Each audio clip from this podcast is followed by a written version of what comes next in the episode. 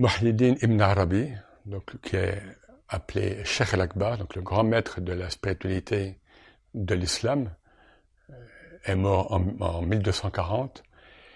C'est en fait un esprit très moderne, au sens où il nous amène à redécouvrir l'universalisme premier de l'islam, mais que nous ne faisons que redécouvrir bien souvent que maintenant. Prenons un exemple parmi les exemples.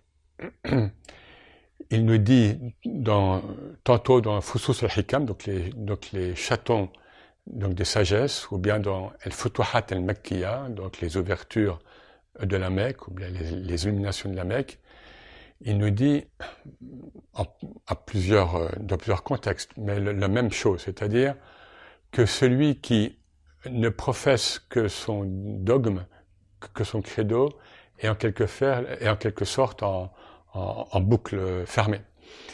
Euh, puisque finalement le Dieu qu'il professe, le Dieu qu'il adore,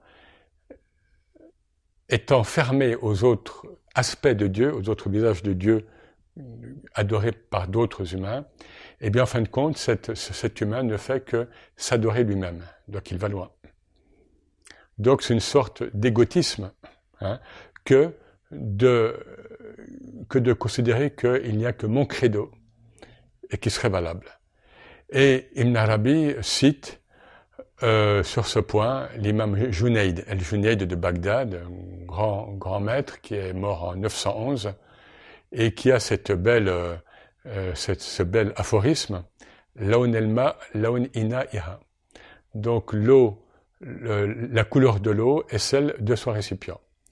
Sagesse qui, s'applique à, à multiples euh, degrés et facettes de l'existence.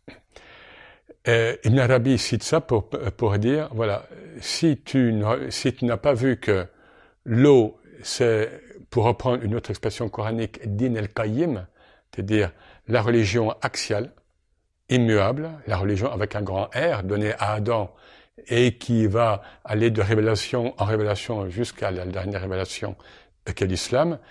Et si tu n'as pas compris ça, eh bien, en effet, tu t'enfermes dans ton credo Ailleurs, il nous dit,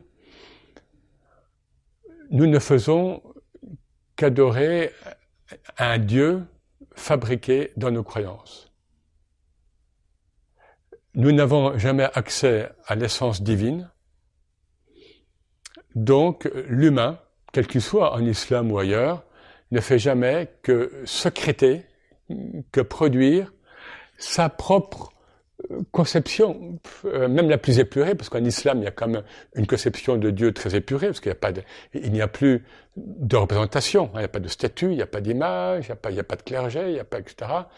Mais quand même, voilà, l'humain, c'est sa nature, projette euh, en Dieu ce qu'il peut concevoir de lui.